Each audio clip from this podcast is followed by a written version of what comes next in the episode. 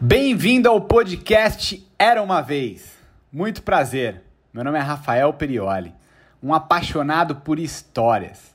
Elas sempre me motivaram e ajudaram. Aprendi principalmente que toda história de sucesso é recheada de desafios e oportunidades. Tudo isso me ajudou a construir a minha história de sucesso e por isso decidi criar o Era uma Vez. Existem muitas maneiras de se aprender.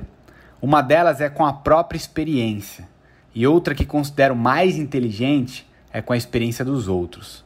Espero poder te ensinar de uma maneira divertida e te motivar na construção da sua história de sucesso. Era uma vez. Um cara chamado Hilary Hinton Ziegler. Say what? Hillary, um cara. Mais conhecido como Zig Ziglar. Ainda bem que ele ganhou o apelido de Zig, ainda na sua infância. Nascido em 1926 em Coffee Country, em algum lugar do Alabama. Décimo filho de um total de 12 de John Silas Ziegler e Lisa Westcott, que pelo jeito gostavam da coisa, né? Teve uma infância extremamente desafiadora quando seu pai começou a trabalhar como gerente de uma fazenda. E com apenas 5 anos de idade, veio a perder o seu pai. E dois dias depois, a sua irmã caçula. O que tornou a situação ainda mais delicada para essa família que já era muito humilde. Foi aí que, com apenas 6 anos de idade, ele teve a sua primeira experiência com vendas vendendo amendoim em Iaso City. Parece nome de cidade de, de, de filme tipo de Superman, de Central City, do Flash.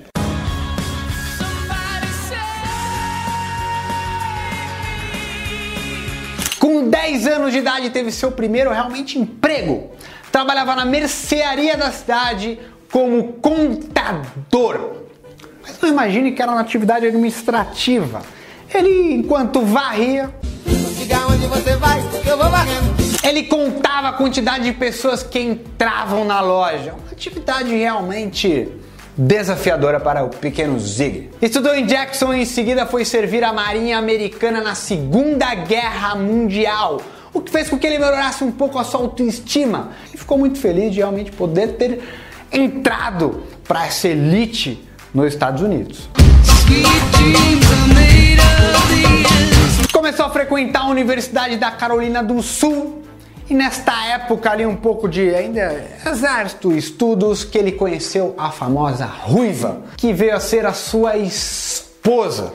Precisando ganhar dinheiro, começou a vender sanduíche nos alojamentos da universidade. Quando chegou o verão, pessoal tirando férias, poucas pessoas na universidade, ele começou a não conseguir ganhar dinheiro, porque não tinha para quem vender os sanduíches. Foi aí que a sua esposa viu um anúncio no jornal que era para ser um vendedor de porta em porta de utensílios de cozinha. Inclusive, um dos seus primeiros clientes foi um cara não tão bonito como eu, chamado Rodrigo Wilbert.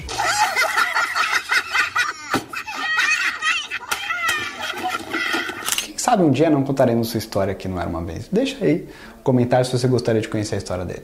E ele não passou no processo seletivo. Zig insistiu. E o cara né, que contratava falou: se você me convencer que você pode realmente ter sucesso, porque eu não acredito, eu vou te contratar. E pela sua persistência, dedicação, Zig acabou sendo aceito. Porém, nos dois anos e meio trabalhando ali, ele comprovou aquilo que tinham dito, que ele não tinha realmente o dom para vendas. Foi que ele conheceu um cara chamado PC Merrill, que era o treinador, um palestrante, um cara extraordinário. Que depois de acompanhar o Zig todo aquele fim de semana de treinamento, ele chegou pro Zig e ao final chamou de canto e falou: Zig, é, você é um dos maiores desperdícios dessa empresa. Você tem tudo para ser um dos top vendedores dessa empresa, mas você não acredita em você mesmo. Make me believe it. Yes, yes, yes. E no ano seguinte, Zig foi o segundo maior vendedor dessa empresa com mais de 7 mil funcionários. E nos próximos anos veio batendo recorde atrás de recorde. Até a empresa fechar, que não faz muito tempo, ninguém nunca conseguiu bater os recordes de Zig Ziglar. Zig então aprendeu o poder da visão, decidiu então se dedicar a isso, escreveu mais de 10 livros, entre eles 8 best-sellers, palestrou para mais de 500 empresas atingiu mais de 250 milhões de pessoas ao redor do mundo inteiro, impactou grandes pensadores e influenciadores do nosso século, um deles, Jim Rohn, que você deve ter assistido o vídeo aqui, se você não assistiu, clica lá que esse ficou top. Para finalizarmos o vídeo de hoje, uma frase do nosso querido Zig Ziglar. Você pode ter tudo o que quiser se ajudar as outras pessoas a terem o que elas querem. Então, ajude verdadeiramente as pessoas sem esperar nada em troca. O universo vai conspirar a seu favor. Acredite no seu potencial e que você pode realmente ter tudo aquilo que deseja. Infelizmente, Zig nos deixou em 2012, mas viveu feliz para sempre. E fiquem atentos, porque ainda essa semana nós teremos os três principais ensinamentos dessa história. Aguardo vocês.